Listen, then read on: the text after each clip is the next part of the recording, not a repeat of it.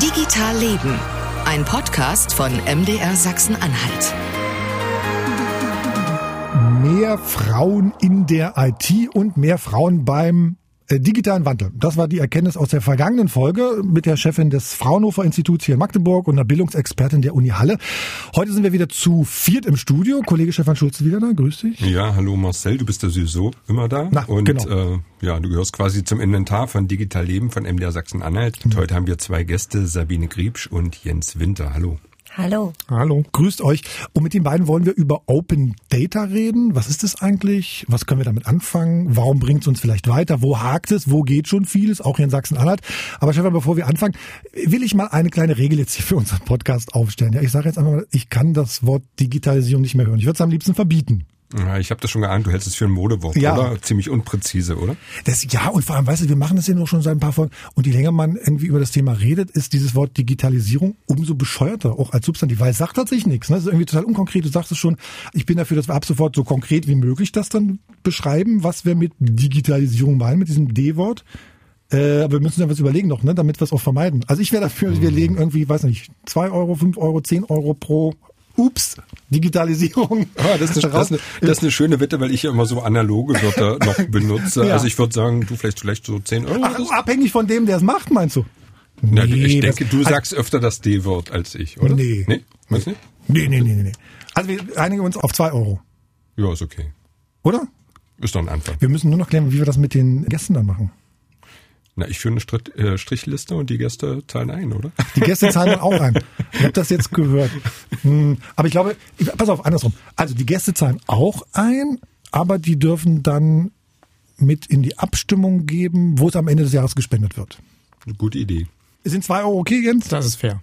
Sabine? Völlig in Ordnung. Okay, also darauf achten. Jens, ähm, Stefan führt eine, führt eine Strich. Super, ich habe einen Stift schon in der Hand. Sehr gut. Ich bin raus. Ich, ich streiche jetzt immer nur noch. Ähm, Genau, und am Ende lassen wir dann abstimmen, wo, wo das Geld sozusagen hingeht. Jeder darf einen Vorschlag machen. Also, äh, wir müssen über unsere Gäste reden. Äh, Sabine, du bist ja hier tatsächlich, weil du den geilsten Twitter-Handle und das tollste, den tollsten, äh, ähm, die tollste Internetseite hast, die ich mir ausdenken konnte oder die ich gefunden habe. E-Governante bei dem Thema, ne?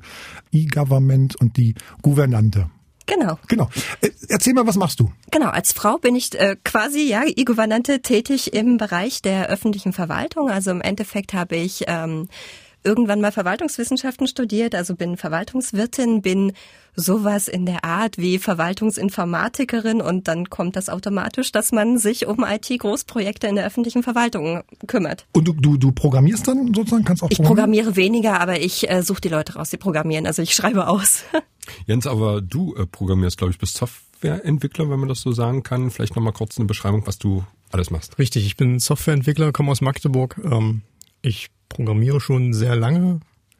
Ich glaube, seit ich zwölf bin ungefähr. In Schwarz-Weiß damals noch sozusagen. Äh, sogar in grün, äh, Ja, grün auf in schwarz. Ja, genau, genau, genau. Wie hat das angefangen? Vielleicht wirklich mal ganz kurz. Das war in der Schule irgendwie damals, äh, so hat sich dann so entwickelt. Äh, gelernt habe ich dann äh, Fachinformatiker für Anwendungsentwicklung in Magdeburg und mache das ansonsten weiterhin so. Genau, also du bist nicht selbstständig, bist bei einer Firma hier und ihr entwickelt da was für eine Art von Software?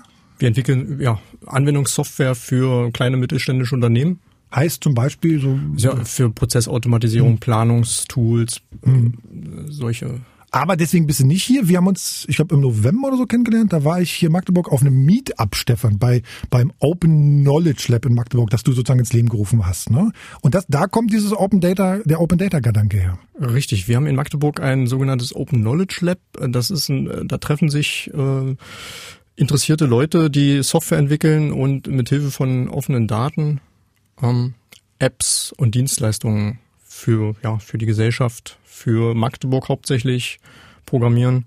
Aber offene Daten sozusagen sind ja für jedermann äh, verfügbar, also in meinem Verständnis. Äh, vielleicht können wir da aber trotzdem mal ein bisschen tiefer einsteigen.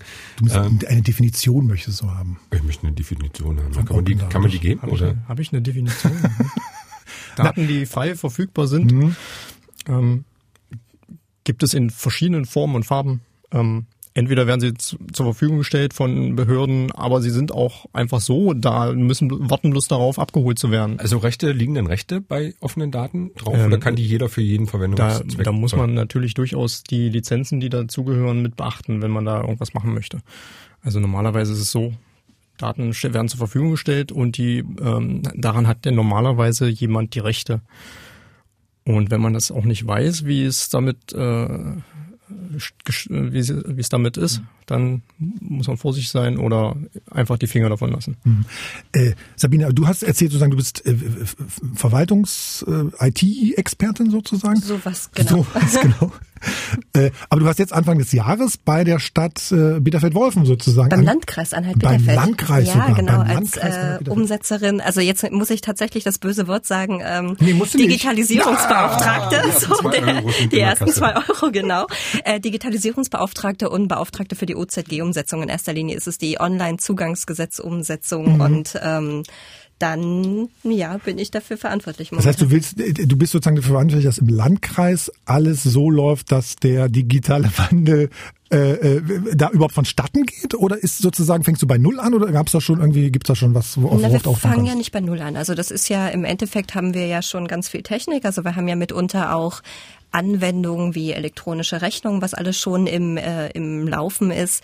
Wir haben äh, tatsächlich auch Fachanwendungen und auch den Datenaustausch. Und die Aufgabe besteht jetzt darin, eben den ähm, Datenstrom sozusagen erstmal fließen zu lassen. Das heißt, wir schauen uns die Fachanwendung an, wir schauen uns die äh, Prozesse an, wir schauen uns an, wo Schnittstellen sind, also wo die, also wir identifizieren die Schnittstellen mhm. und schauen, wo eben die Kommunikation und die Datenübergabe eben auch mit anderen Behörden außerhalb unseres Hauses, mit unserer eigenen Behörde, mit so ganz äh, so Fragen so zum Thema Tierseuchen, also eben auch mit der Tierseuchenkammer. Es ist ja auch alles öffentliche Verwaltung. Das ist jetzt nicht nur äh, betrifft tatsächlich nicht nur die Kommunen und die Landkreise, sondern eben auch ganz viele Behörden innerhalb der öffentlichen Verwaltung in diesem großen Bereich. Was hat denn der Bürger, also hast du mal ein Beispiel für einen Bürger, für uns als, als Bürger, die jetzt im Landkreis Anhalt-Bitterfeld wohnen würden und die jetzt irgendwie online Zugang zu einer Dienstleistung haben wollen? Ich habe nämlich gelesen irgendwie, nochmal in der digitalen Agenda, hört mal, unser Ziel ist es, die Verwaltung in den kommenden Jahren zu einem digitalen Dienstleister für Bürgerinnen und Bürger und Unternehmen weiterzuentwickeln.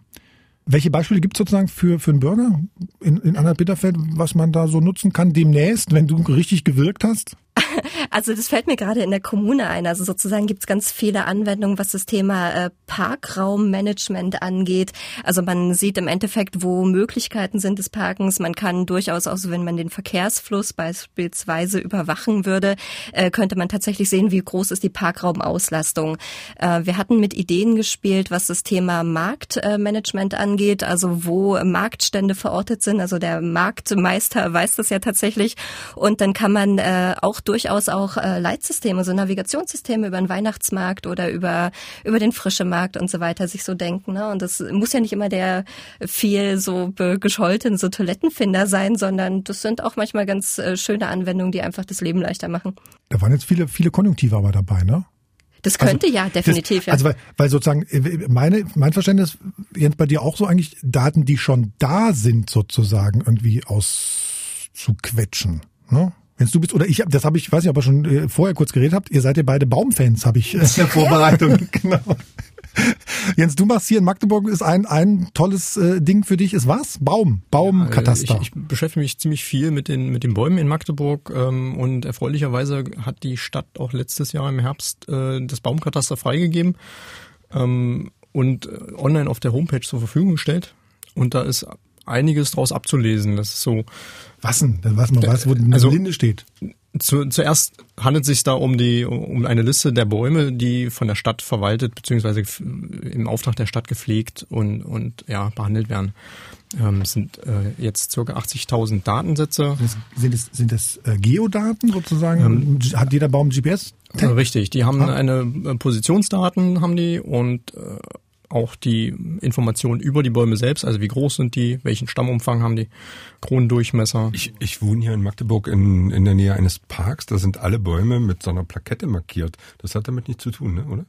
Doch, durchaus. Also in der Liste tauchen die auch mit diesen Nummern auf. Weil da stehen überall Nummern drauf Richtig, und im Prinzip ja. Äh, ist das eine silberne Plakette ja. und ein Nagel sind alle irgendwie reingehämmert genau. worden und die hängen da quasi sind, an den Bäumen. Die sind sozusagen äh, in der Stadt inventarisiert, würde ich mir jetzt mal so sagen, und die tauchen auch dann in dieser Liste mit auf. So, was hatte jetzt Stefan, hätte jetzt Stefan davor, davon, wenn er wüsste, okay, der Baum 311 ist eine Linde? Was ihm das jetzt bringt, das weiß ich jetzt nicht genau. Sauerstoff. Sehr gut, ja. Ähm, das Interessante ist natürlich, dass man über die Menge der Daten äh, auch Erkenntnisse gewinnen kann. Also wie ist ja die Entwicklung des Daten äh, des Baumbestands äh, in einer Region, also in der Stadt zum Beispiel. Also für Stefan wäre schon super, wenn er weiß, dass er nicht unter der Linde parken möchte, wenn er ein neues Auto hat. Das stimmt natürlich, ja. Aber ob ich mir sozusagen die Mühe machen würde? Naja, ähm, aber du hast, wir haben, wir haben ja kurz vorab natürlich telefoniert, Sabine, du hast das äh, mir gestern zumindest so erklärt, dass ich es verstanden habe. Probier's nochmal für uns hier in der Runde. Also, dass man sozusagen einerseits weiß, okay, wir wissen, wo welche Bäume steht und man kann sozusagen Mehrwert dann daraus generieren, indem man, indem man was In erster? Linie hat so eine Stadt erstmal eine Sicherungspflicht. Das heißt also, die müssen wissen, wo ihre Bäume sind. Die müssen auch wissen, wo ihre Bäume und Äste nach dem nächsten Sturm sind. Okay, da kommt jetzt der Und- Verwaltungsteil deiner Genau, Ausbildung wieder ja, ja, durch. genau. Aber nee, aber das ist wichtig. Und tatsächlich äh, ist natürlich auch die Frage, wie gesund sind die Bäume? Und sie sind zu diesen Baumkontrollen verpflichtet. Und dann habe ich natürlich auch in dem Baumkataster, ist das ein schadhafter Baum? Und wenn ich dann äh, sagen möchte, ich habe da eine Baumaßnahme und ähm, Meistens verschwinden ja dann, wenn sich Investoren äh, melden, verschwinden dann ja mit einem Mal Bäume und äh, dann weiß ich durchaus, waren das gesunde Bäume oder waren es tatsächlich kranke Bäume. Und das ist dann durchaus interessant für eine Beteiligung, für, für eine Art und Weise, wie ich äh, sagen möchte, möchte ich die Bäume erhalten oder äh, ist es okay, wenn die wegkommen? Also auch eine Verwaltungsgeschichte. Du hattest, wir haben gestern über so eine Art Geschäftsmodell ein bisschen äh, Ja. philosophiert. Ne? Kannst du das nochmal erzählen, dass man sagt irgendwie, okay, wir wissen jetzt, wo welcher Baum ist, aber genau so ein, so ein, so ein Beispiel, wie du gerade Stefan sagtest, dass die Linde tropft im, im Frühjahr bis zum Herbst durch. Ja, Wir das haben- klebt halt, ne? Das, Widerlich, ja, wir hatten das auch äh, Ja. jahrelang. Dass man sowas ja irgendwie ähm, Automobilfirmen verkaufen könnte. Genau, das könnte man durchaus. Also wenn ich ein autonomes Auto habe, das irgendwo selbst einparkt, könnte das durchaus wissen, dass es da vielleicht nicht parkt, solange es neu ist oder solange ich nicht möchte, dass ich dann permanent dahinterher bin, dieses Auto da zu putzen mit viel Aufwand. Nein, das wäre sozusagen ein Geschäftsmodell. Oder ja, zumindest was das du wäre. Ja, durchaus eine Idee, das Ganze auch nutzbarer zu machen. Also Wir haben äh, gerade, wir arbeiten noch mit dem Baumkataster, mit den Daten und haben ein kleines Kunstprojekt vor. Das stammt ursprünglich auch aus Berlin. Die haben das schon gemacht. Ähm, die haben quasi die kompletten Daten genommen und haben da mal äh, einen Algorithmus drüber laufen lassen und den Durchschnittsbaum der Stadt bestimmt. Was so. Ähm, und das habe ich auch mal für den für den Magdeburger Baumbestand gemacht. Und äh, die äh, Ähnlichkeit ist erstaunlich zu dem äh, zu dem Berliner Baum. Und jetzt wollen wir im Frühjahr daraus vielleicht noch ein kleines äh, Event draus machen und das nochmal bewerben, vielleicht noch eine Plakette dazu machen und das aufstellen. Da hältst du uns auf dem Laufenden. Natürlich. Natürlich. super schön, muss ich ganz ehrlich sagen, ist es auch zur Blütezeit einfach mal alle Kirschbäume anzeigen Nee, zu zur lassen. Erntezeit und doch eher, oder nicht? Bitte? Zur Erntezeit doch eher. Ne, zur, ja, zur Erntezeit Blüte auch, ist ja. auch schon. Blüte ist Ja, Für Blüte- Fotografen Für toll. Fotografen, ja, genau. Genau, für Fotografen ist das Ja, natürlich ja, toll. ja, ne? ja, ja, ja. Okay, lass uns mal sozusagen nochmal sammeln. Wir haben am Anfang nur so kurz angefangen. Was ist, was heißt denn jetzt Open Data? Also wir haben einmal gelernt, sozusagen, das sind Daten, die irgendwo offen liegen oder zumindest irgendwie produziert werden von der öffentlichen Hand, sozusagen. ne? Nicht nur von der öffentlichen Nicht nur von der Hand. öffentlichen Hand, genau. Was zeichnet so Daten aus, damit man wirklich Open Data drüber schreiben kann? Also wichtig ist durchaus, dass man an die frei zugänglich rankommt, dass die Maschinen lesbar sind. Frei zugänglich heißt nicht gegen Geld? Zum Beispiel oder nicht hinter einem Login, also ich, dass ich ein Passwort dafür unbedingt benötige. Optimal wäre es, wenn es frei zugänglich ist. Maschinenlesbar habe ich gesagt. Für jedermann zugänglich. Ja, ich habe noch was im Kopf. Dieses, Doch, denn, Entschuldigung, denn ist doch so eine veröffentlichte Unternehmerbilanz, ist das auch sowas oder ist das Quatsch? Die ähm, Die- Bilanz ist ja in Teilen, also wenn ich mir jetzt solche Projekte wie Open Registers oder Open Corporates angucke, ist das äh, in diesen ganz kleinen Teilen, ne, wer ist Geschäftsführer, durchaus verfügbar. Also das ist eben auch so ein Mhm. so Open Handelsregister sozusagen. irgendwie, ne? So Mhm. genau diese abgespeckte Variante, aber eine Bilanz natürlich nicht. Ich hatte noch jetzt im Kopf dieses, äh, wie heißt es denn, dass man sozusagen, also maschinenlesbar, aber dass es sozusagen in Formaten ist, die, ähm, wie nennt man's? Du, ihr seid ja die IT-Experten, ähm, dass es in Format, in, in einem Format ist, das sozusagen nicht jetzt nicht Excel oder so ist. Excel ist, ist schon mal ein, ein guter Anfang. es ist schon mal nicht das Schlimmste, was es gibt. Ähm, opt, optimal ist nach, natürlich äh, einfache Textformate, äh, CSV. Ja, sowas, genau, genau. Also ich bin ja viel im Landtag unterwegs, weil ich sonst halt auch immer sehr viel politische Themen äh, bearbeite und da ist es halt auch so, dass kleine Anfragen oder große Anfragen äh, der Parteien, die sind ja auch im Netz verfügbar, die kann man sehen. Fällt das unter Open Data? Ja, schon. Klar. Also Open Data müssen ja nicht nur Zahlenkolonnen sein, ne? Sicherlich, Texte sind ja auch Daten, Informationen, die ich irgendwie frei verfügbar habe. Durchaus, ja. Es gibt ja da auch, das finde ich ein bisschen schade, kennt ihr die Seite kleineanfragen.de? Ne? Die haben sozusagen aus allen Landesparlamenten aus, und aus dem Bundestag und Bundesrat Sachen gesammelt und dann RSS-Feed gehabt und die stellen das jetzt zum Ende des Jahres ein, weil die Parlamente irgendwie alles mögliche wieder umstellen. Ne? Und das finde ich, so bizarr. Ich weiß nicht, Sabine, du und Jens, auch wir haben drüber gesprochen. Eigentlich ist doch sozusagen diese Open-Data-Strategie steht die in allen Papieren drin. Es gibt einen G8-Beschluss dazu. Es gibt irgendwie, warte mal, ich habe Government-Gesetz, ja. Es gibt ein E-Government-Gesetz dazu, genau. Also politisch gewollt ist es ja eigentlich alles. Aber auch schon seit zehn Jahren, muss man auch mal sagen, dieses Informationszugangsgesetz in Sachsen-Anhalt. Aber ich, also ich habe jetzt nicht das Gefühl, als würde da viel Wertschöpfung wirklich drin passieren. Ja, ne, das Problem ist einfach, es ist momentan ein Mehraufwand. Die Verwaltung arbeitet noch nicht digital. In vielen Punkten oder in vielen Gesetzen steht es auch erstmal, die, der Datenfluss kann auch durchaus als PDF-Datei mhm. äh, geschehen oder auch auf Papierform. Also das äh, hat bisher die digitale Form nicht vorgeschrieben. Und das heißt, diese Daten zunächst in der öffentlichen Verwaltung zu digitalisieren, das ist momentan der Aufwand, ja. Das ist momentan ein großes Problem. Und dann ist es natürlich auch so, dass Mitarbeiter sich ungern in die Karten gucken lassen. Das ist, ähm, geht um die Frage, also inwieweit möchte ich beteiligen, inwieweit möchte ich Stadt entwickeln und dann sind Fragen oder Rückfragen dann durchaus auch immer schwierig. Ne? Das ist aber im Endeffekt, das ist das, die Gestaltung, die jeder Bürger in seinem Umfeld dann eben auch vornehmen möchte. Und das ist äh, durchaus auch durchaus auch schon jetzt in den äh, Köpfen der Politik angekommen, dass da sehr tolle Ideen kommen können. Die ähm, EU-Kommission hat tatsächlich mal ausgerechnet so ein Wertschöpfungspotenzial für Open Data. Die sagt 2016 bis 2020 325 Milliarden Euro Wertschöpfungspotenzial liegen bei Open Data und schätzt die Zahl der Arbeitsplätze in 2020 auf 100.000 Menschen in der EU, die sozusagen mit Open Data beschäftigt sind. Das fand ich total krass. Und also man hört so wenig davon. Ich, ich habe da auch so meine Vermutung. Und zwar ja. äh, handelt es sich dabei auch so um, um so eine Art magischen Effekt. Ähm, was meine ich damit? Dass wenn es um Digitales geht, um Daten, ist das für viele Menschen etwas äh, Unheimliches, etwas Unbekanntes, etwas, was vielleicht auch mit äh, einer gewissen Gefahr verbunden ist, dem man sich nur sehr vorsichtig nähern sollte. Und sowas trifft man äh, häufig in Behörden, öffentlichen Stellen an, solche, solche, solche Einstellungen. Da gibt es sicherlich viele Menschen, die dem auch sehr aufgeschlossen gegenüber sind. Aber oftmals ist es auch so, dass man sagt, damit wollen wir noch nichts zu tun haben. Aber wisst ihr, was ich auch nicht verstehe? Es gibt doch immer schon Berichtspflichten ans Statistische Landesamt oder sowas, oder? Also war doch immer schon eine Behörde, musst du doch bestimmte Sachen einfach melden oder, oder, oder nicht. Ja. Das, also das ist doch so, also das ist dann der, die, der Gedanke ist doch eigentlich schon da. Der Gedanke ist durchaus da. Die Frage ist nur, inwieweit werde ich das systematisch veröffentlichen? Also wenn ich eine Anfrage oder einen Bericht anfrage, dann bekomme ich den durchaus. Wenn ich aber sage, ich möchte von ganz Sachsen-Anhalt, um mir einen Überblick über ein bestimmtes Thema, Wasserqualität oder irgendwas äh, ähm, erschließen, dann äh, müsste ich das systematisch von allen Behörden abfassen und anfragen. Und äh, jetzt so im Kleinen könnte man sagen, was das Thema Top Secret, ne, gibt's ja als Projekt, mhm. also hier fragt den Staat.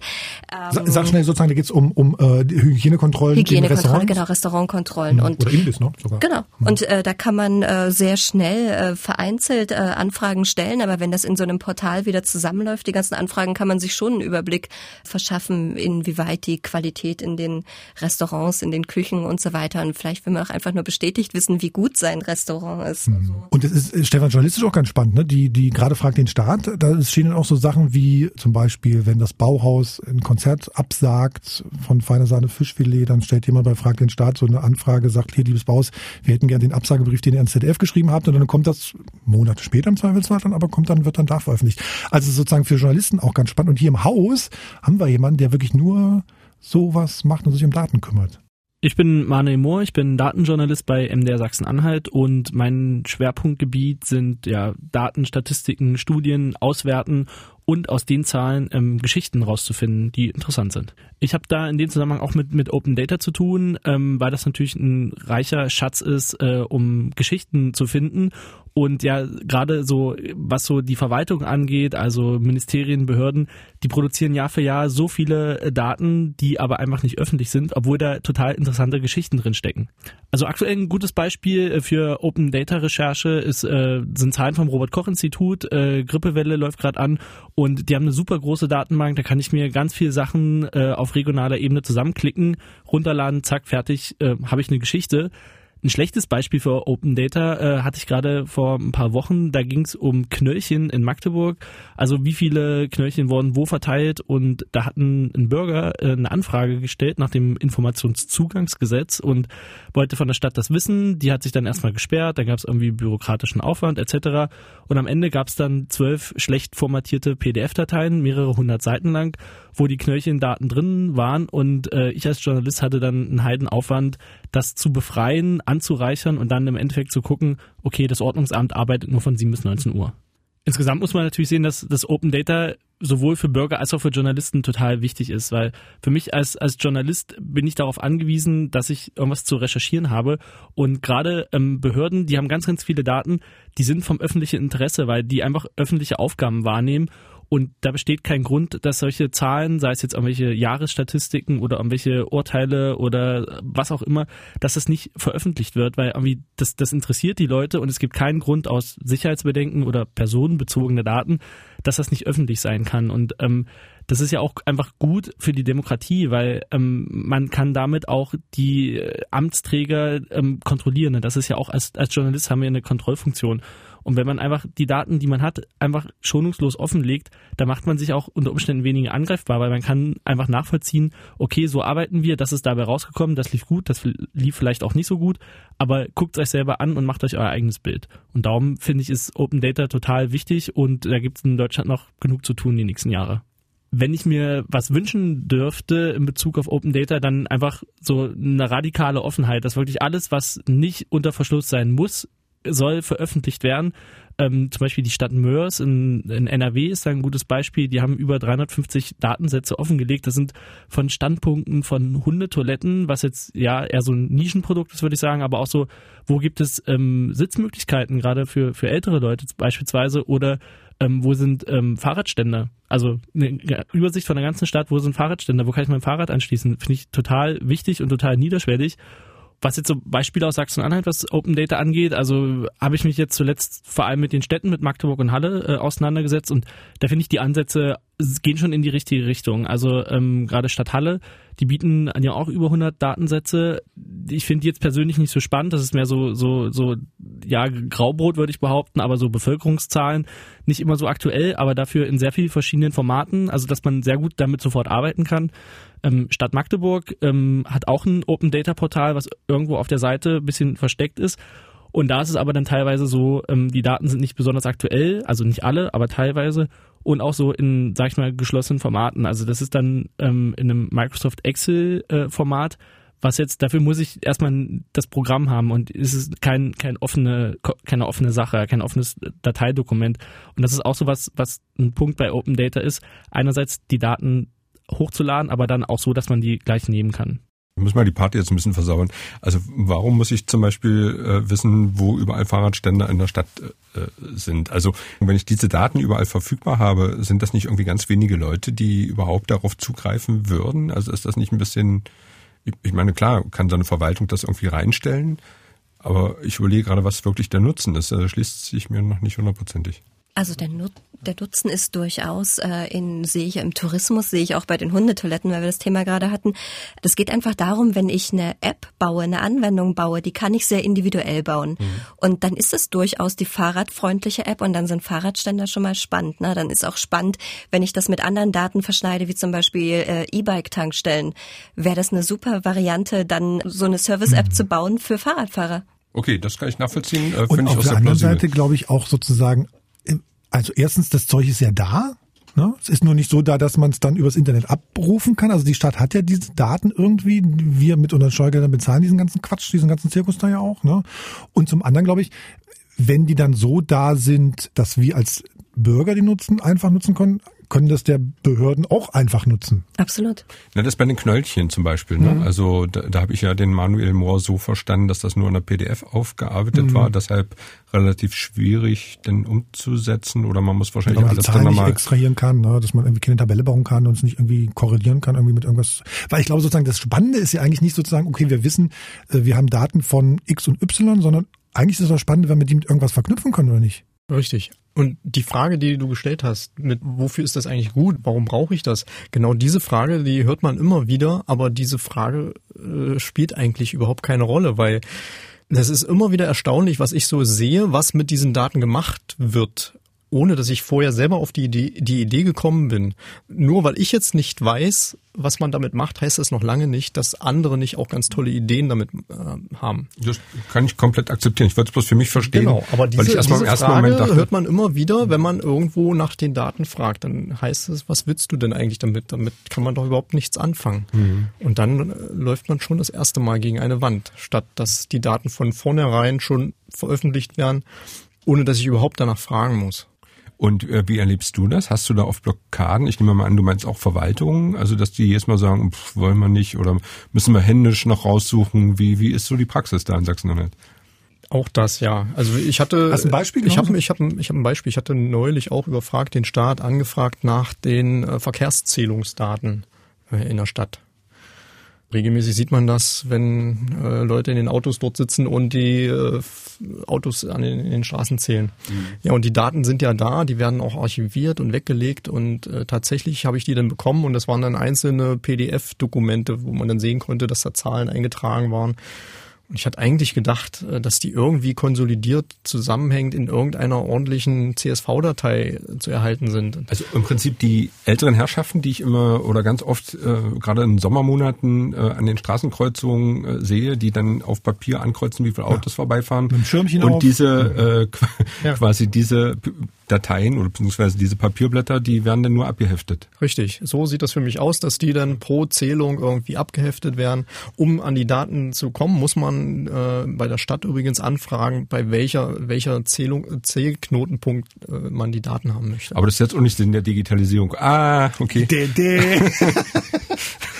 Ich habe die Stadt Magdeburg hat sich sowieso nicht mit mit Ruhm bekleckert. Ne? Das habe ich gerade erst gelernt, dass der Landesdatenschutzbeauftragte auch der Landesbeauftragte für die Informationsfreiheit ist. Das war mir bislang gar nicht klar.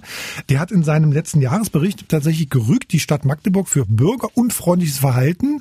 Da ging es darum, ich weiß gar nicht, was im Einzelnen die Daten waren, aber es ging darum, dass jemand irgendwie Datensätze erfragt hat und dann deutlich gesagt hat, ich möchte bitte wissen, was das kostet. Die Kostenfrage ist ja auch noch so ein Ding, ne? Ähm, und die die die Stadt Magdeburg hat dann einfach gesagt, wir suchen dir die Daten raus und es kostet 250 Euro. Und dann sagt der, der ähm, Landes, der, der Daten, der Landesbeauftragte für Informationsfreiheit sagt irgendwie, das ist eindeutig rechtswidrig, das macht man einfach nicht. Ne? Also gerade wenn jemand fragt, was kostet das die Datenerhebung? Es waren irgendwie 80.000 Datensätze in dem Fall und er hat schon von vornherein gesagt, ich würde irgendwie 100 Euro zahlen, aber dann waren es 250. Sie haben ihm die Daten zur Verfügung gestellt und eine Woche später kam, kam dann die Rechnung. Und hätten sie gar nicht erheben dürfen. Na doch, sie hätten ihm aber vorher sagen müssen, was, was es ist. Er hat gefragt, okay, ich hätte gern Daten XY, äh, was kostet mich das? Und dann haben, haben die gesagt, hier hast du die Daten und dann eine Woche später kam der Kostenbescheid von 250 Euro. Also Sie haben vergessen, ihm vorher zu sagen, was es kostet. Ich, ob das, ich weiß nicht, was, ich weiß auch nicht, wie die für so eine Verwaltung tätigt. Keine Ahnung, woran es da jetzt gelegen hat. Aber im, eigentlich geht man davon aus, dass eine Verwaltung weiß, was zu tun ist. Also der, dieser, dieser Landesbeauftragte für Informationsfreiheit war sowieso nicht wirklich irgendwie happy, wenn man hier das mal liest. Nur die Überschriften, ne? Das neue Informationsregister kaum in Betrieb, schon reformbedürftig. Wo bleibt die Open Data und die Open Government Strategie des Landes? Das Gesetz ähm, Informationszugangsgesetz hat sich zwar bewährt, aber im Ver ist Sachsen-Anhalt transparenter geworden, aber mit modernen Transparenzgesetzen anderer Bundesländer kann es nicht mithalten. Also es ist in der offiziellen Mitteilung von Herr von Bose, ne? das ist schon, das ist schon harter Tobak. Ja, sehe ich auch so. Aber äh, ich überlege immer noch, woran es liegt, ja, ob man das sozusagen äh, nicht weitergeleitet durchgestellt hat, dass die Verwaltung da mauern oder ich weiß nicht, Vielleicht ja. jetzt, vielleicht jetzt komisch, dich zu fragen, Sabrina, aber du nein, kennst dich aus, oder? Nein, nein, ich bin auch an dem Und Punkt. man muss ja also, mal sagen, du bist ja ausgebildet sozusagen in dem. Das muss doch einfach Thema in so einem Fachschulen dann auch sein, oder nicht? Nein, es ist absolut nicht. Also das, äh, wie gesagt, ähm, ich denke, dass der Digitalisierungsgrad einer Verwaltung mhm. sich ganz gut bemessen das ist wichtig, äh, sich bemessen lässt, äh, weil ähm, also anhand der Tatsache, also wie weit, also wie schnell sind Daten verfügbar. Ich gehe davon aus, dass wir jetzt im Rahmen der OZG-Umsetzung wo wir innerhin diesen, diesen Datenstrom sozusagen äh, jetzt zwischen den Behörden endlich äh, auf den Weg bringen, dass wir da jetzt wirklich so arbeiten können, auch was das Thema Open Data angeht. Also wir müssen uns einfach anschauen, wo fließen Daten, an wen fließen Daten, äh, welche Daten sind schutzbedürftig mhm. im Sinne von, also was sind personenbezogene Daten und die dann ausklammern, anonymisieren und alles, was offene Daten sein können, konsequent als offene Daten zur Verfügung stellen. Aber vielleicht ist das auch ein wichtiger Punkt, den du gerade angesprochen hast. Könnte es eventuell auch sein, dass Mitarbeiter in der Verwaltung sitzen, die kriegen plötzlich eine Anfrage, sollen die und die Daten raus rausgeben, wissen plötzlich, es gibt das Informationsfreiheitsgesetz, dass da auch immer so eine, kann ich das jetzt rausgeben? Wer entscheidet das jetzt? Wo gucke ich, äh, so dass das dann vielleicht immer so einen langen Weg durch die Verwaltung geht, bevor überhaupt jemand sich traut, da irgendwie was rauszugeben? Ist bloß eine These jetzt von mir. Im Zweifel geht's ans Rechtsamt und die müssen sich das Informationsfreiheitsgesetz angucken. Mhm. Okay, und da können Sie dann eins zu eins draus entnehmen, was Sie rausgeben dürfen, was nicht, Ja. ist klar. Hm. Mal Und es liegt natürlich auch daran, dass es so viele unterschiedliche Regelungen gibt, muss man auch sagen. Wir haben sozusagen dieses, du hast gerade das Informationszugangsgesetz, wir haben ein Informationsweiterverwendungsgesetz, ein E-Government-Gesetz, die Open Data Richtlinie, das liegt einfach daran, dass die Gesetzgebung vermutlich auch so, so, so durcheinander ist, oder? Ja, das E-Government-Gesetz, also was jetzt, äh, das regelt ja für die Bundesbehörden. Also das okay. ist ja jetzt noch nicht mal das, äh, was auf kommunaler Ebene sich abspielt oder auf Landesebene. Entschuldigung, du hattest noch, ich unterbreche dich Ja, mal. du hast mich unterbrochen, ich weiß nicht mehr, was ich sagen Ich habe. Sabine, glaube ich, so Ich hab- Ja, du hast Sabine unterbrochen. Ich habe es verdrängt. Ah, furchtbar. äh, ich, was ich noch mal gern von euch äh, wissen würde, ist, kennt ihr noch schöne Beispiele aus Sachsen-Anhalt? Das muss man ein bisschen praktischer machen. Für offene Daten. Und für die, was man damit machen kann. Na, äh, beliebt ist, glaube ich, auch äh, zum Beispiel diese Luftdatenerhebung. Die Luftüberwachung, ein Luftüberwachungssystem Sachsen-Anhalt veröffentlicht die ziemlich aktuell, teilweise sogar auf Stundenbasis in verschiedenen Stellen in Sachsen-Anhalt. Und man könnte dann auf der Straße Ampeln bauen, bitte gehen Sie nicht durch diese Straße, da ist gerade schlechte Luft oder sowas. Was auch immer. Jede Menge ist, äh, kann man sich damit vorstellen. Weiß nicht, Wasserpegelstände gibt es noch, die man im Internet findet. Mir fällt ja gerade so eine schöne App ein, die ich habe. Ist die einzige, die wahrscheinlich auch, weiß ich nicht, ob die darüber, weil man so Flugzeuge verfolgen kann am Himmel. Ich gucke immer mal, ach, da sehe ich so ein Flugzeug. Das ist toll, du siehst sofort, wo die hinfliegt. du? Aber da würde ich fragen, Ja. wer braucht denn so einen Quatsch? Ja, das ist doch genau. großartig. Toll, ja. Du guckst da und siehst zum Beispiel letztens flog Trump hier über Magdeburg. Beispielsweise ist für mich als Journalist total wichtig, da mal in den Himmel, in den Himmel zu gucken. Wie auch immer. Aber also für dich schon toll. Ja. Also man sieht, man, du siehst mit Bild, du siehst die Geschwindigkeit, du siehst, wo die hinfliegt. Ab und zu, wenn du Langeweile hast, sitzt du am Strand, kommt ein Flugzeug um vorbei, und guckst hast du mal eine auf App diese für, App. die spielt dir noch Werbung aus und so. Das ist sozusagen so ein Geschäftsmodell dann, Sabine. Ja, das ist ja kein Geschäftsmodell mit Daten. Das ist im Endeffekt, das ist ein Geschäftsmodell mit dem Interesse, was mich, äh, also was mich interessiert, ob ich wissen will, ob meine Angehörigen angekommen sind, wann der Flieger genau angekommen ist und so weiter. Dann, äh, ja klar, dann wird das, dann geht das mit Werbung einher. Was hast du noch so für, eine, für ein Beispiel aus Sachsen-Anhalt oder sozusagen was, wo du sagst, das ist eigentlich ein schönes Geschäftsmodell oder lohnt sich mehr drüber nachzudenken? Du hast ja selber auch, äh, bist ja auch noch nebenbei selbstständig. Genau, ich bin nach nebenbei selbstständig. Aber ähm, anderes sch- schönes Geschäftsmodell, ich komme gleich drauf, äh, anderes schönes Geschäftsmodell ist tatsächlich, äh, was sich im Tourismus abspielt. Also das sind müssen nicht nur die Bäume sein, das ist äh, ganz einfach auch Infrastrukturdaten. Also gerade in Bezug mit den Pegelständen oder mit Gewässerqualität ist es natürlich durchaus spannend, also ähm, dort Daten bereitzustellen im Rahmen des Wassertourismus und dann zu sagen, also hey, hier ist ein toller Badestrand, das ist alles super dort. Äh, wenn ich äh, mit dem Kanu unterwegs bin, wie jetzt hier vielleicht noch, wenn ich eine Schleuse und so weiter da äh, benutzen muss, dass ich dann tatsächlich sehe, an welche Zeiten ich mich halten muss. Genau, und das eigene Geschäftsmodell ist tatsächlich, dass ich ähm, mir irgendwann mal als E-Gouvernante meinen eigenen Prozess äh, vorgenommen habe und die Ausgleichs- und Ersatzmaßnahme äh, mir vorgenommen habe als Prozess.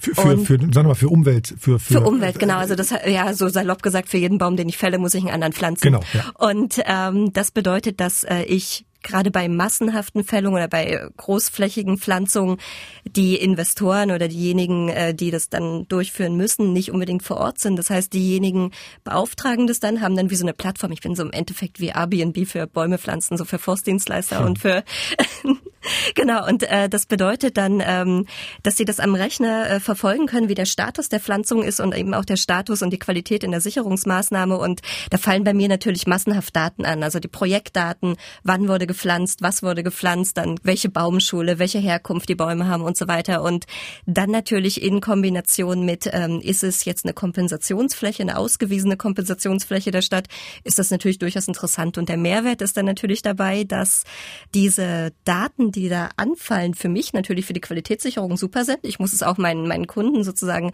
äh, zur Verfügung stellen oder möchte es meinen Kunden zur Verfügung stellen. Und im Endeffekt kann man mit diesen Daten eben auch lernen, welche Daten oder welche, welche Bäume haben funktioniert, gerade jetzt vor diesen heißen Sommern, welche Bäume haben auf welchen Flächen unter welchen Bedingungen funktioniert. Dann kann man eben ganz viel dran daraus ableiten, Machst auch das für prognostizieren. Sachsen Einheit für Deutschland? Für, Für Deutschland. Für Deutschland. Genau, das sind eben auch dann ganz verschiedene Böden und so und das sind eben auch die Informationen, die damit reinfließen. Aber das stelle ich mir jetzt äh, sehr umfangreich äh, vor. Laufen sozusagen die Daten bei dir in den PC irgendwie ein, ziehst du die irgendwie runter und dann rechnet der die automatisch? Die Forstdienstleister, die für mich im Auftrag unterwegs sind, um diese Maßnahmen äh, durchzuführen, die sind ähm, also nicht angehalten, sie sind gezwungen, diese Daten zu erheben, also einfach die, äh, die Tätigkeiten, die Arbeitsschritte zu dokumentieren auf der Warte Fläche. mal kurz, jetzt muss ich mal fragen. Also, da ist, da ist eine Firma, die sagt, wir bauen in Stadt X ein neues Gebäude.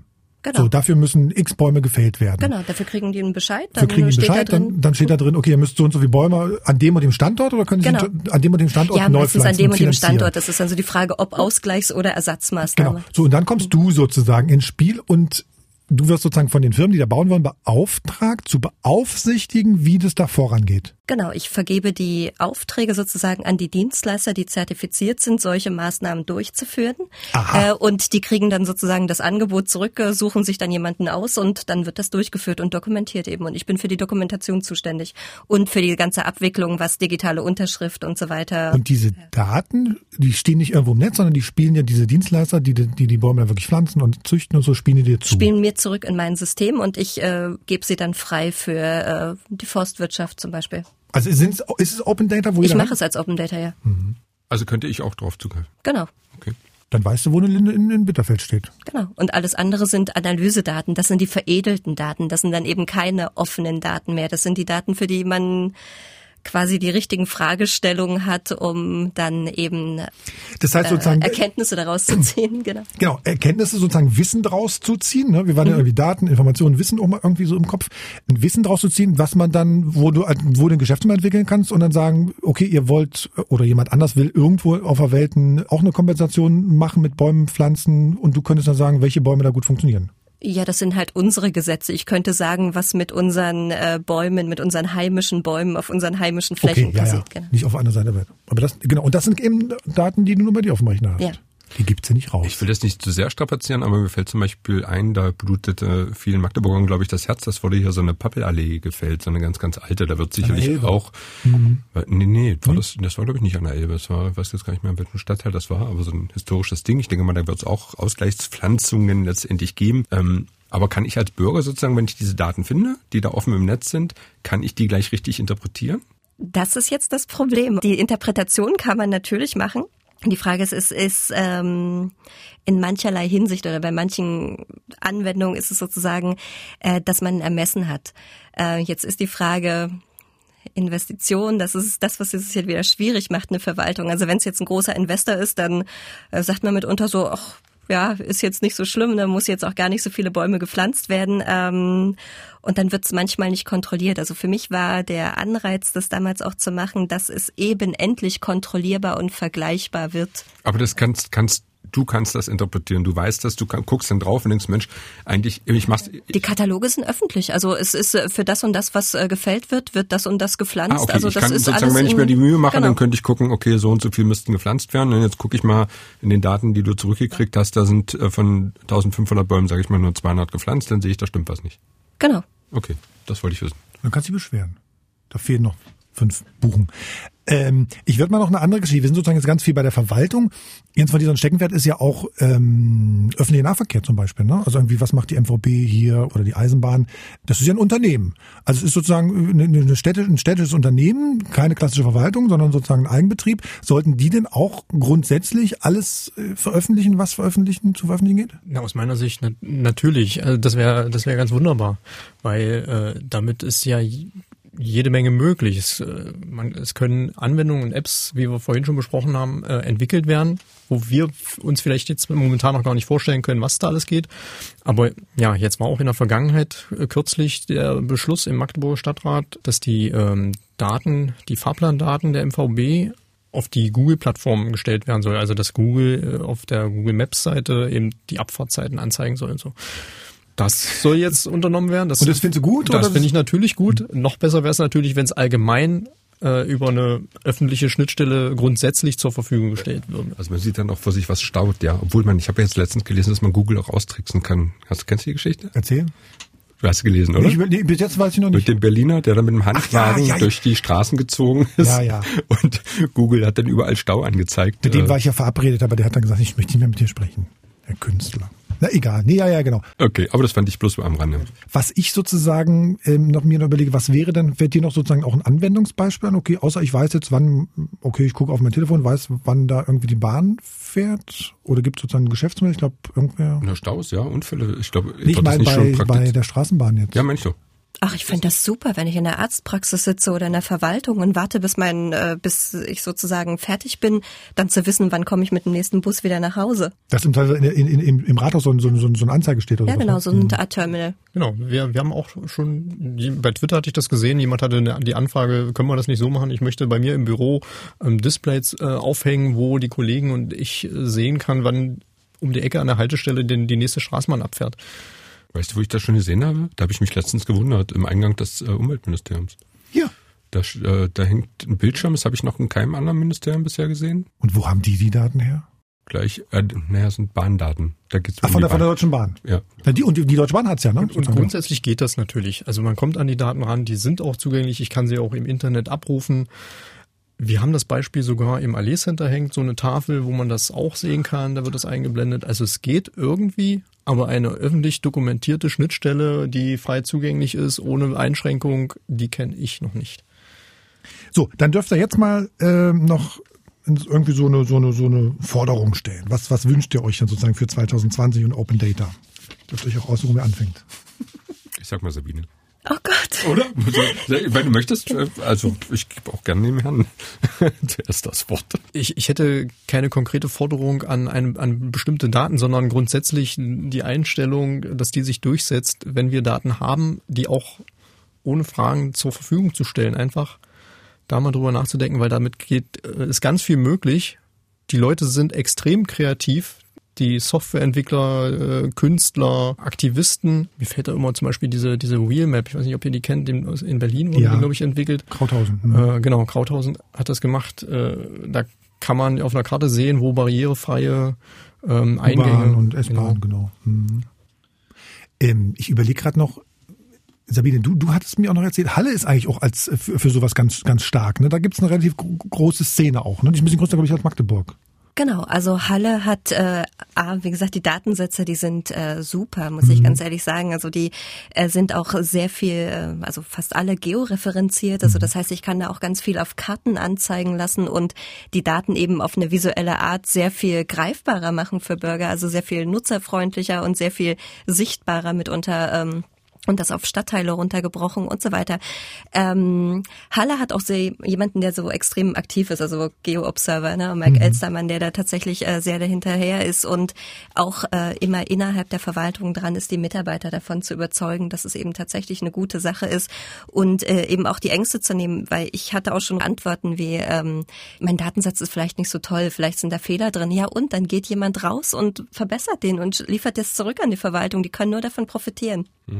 Mir fällt da doch noch, also will ich nicht das letzte Wort haben, mir fällt das gerade ein, im, im Sommerurlaub, da hatte ich auch, ist jetzt egal, wo das war, aber da habe ich dann auch eine App gefunden, das war natürlich tatsächlich super, äh, weil man Sehenswürdigkeiten gleich gefunden hat, das war noch bebildert, aber da wäre trotzdem nochmal meine Frage, ist das denn auch gleich schon äh, Open Data sozusagen, was ich da sehe? Das kann da auch, äh, oder kann das auch einfach sein, dass da eine Firma irgendwo was angefragt hat und hat dann die Daten erst bekommen? Ich versuche jetzt nochmal zum Schluss so eine harte Abgrenzung, also Wisst ihr, wie, das, wie ich das meine? Die Unterscheidung ist Open Data oder Open Government Data. Die Daten, die ich äh, jetzt bei Points of Interest, also bei Sehenswürdigkeiten mit Bildern habe, ist nicht unbedingt Open Government Data. Das sind ja keine, also es sind öffentliche Daten, aber es sind keine Daten der öffentlichen Verwaltung. Mhm. Und äh, da ist einfach die Abgrenzung. Genau, also sozusagen auch Leute, die diese OpenStreetMap füttern, das Ja. sind einfach auch, das ist irgendwie, Open Data. genau, genau, das ist Open Data, also die sozusagen dann, genau. Ja, Sabine, hattest du noch eine, eine, eine Idee sozusagen? Ja, meine Forderung ist, ähm, das einfach proaktiv an die Bürger heranzutragen und eben auch im Rahmen von Beteiligungsverfahren eben zu sagen, welche Daten verfügbar sind, welche Daten da sind und äh, direkt auch die Anwendungsfälle mitzuliefern, weil manchmal ist es ja wirklich so, man ist wie in so einem Warenhaus, man weiß nicht, was man zuerst greifen soll, was man zuerst machen soll. Manchmal ist man auch einfach erschlagen von dem Angebot. Ich hoffe, das kommt, dass man jetzt irgendwann erschlagen ist von dem umfassenden Angebot, aber äh, im Moment ist es einfach so, dass wir einfach so eine Art Öffentlichkeitsarbeit brauchen, einfach zu sagen, nutzt unsere Daten und macht irgendwas draus und dann auch gerne im, dass Verwaltung sich eben in diesen Open Data Gruppen oder im Open Knowledge Lab blicken lässt und sagt, wir haben Anwendung, wir haben Möglichkeiten und macht mit einfach. Wie viele städtische Angestellte waren schon bei euch, Jens? Hm. Kannst du dich an, an wie viele Händen musst du die abzählen? Ich, ich glaube, wir müssen sehr geduldig sein, aber es ist auch, glaube ich, eine, eine, eine Zusammenarbeit notwendig, die, die auch konstruktiv ist. Also so wie ich nicht äh, immer verstehe, wie die Verwaltung funktioniert, versteht auch die Verwaltung oder die, äh, die Behörden verstehen nicht, wie ich als Softwareentwickler zum Beispiel funktioniere.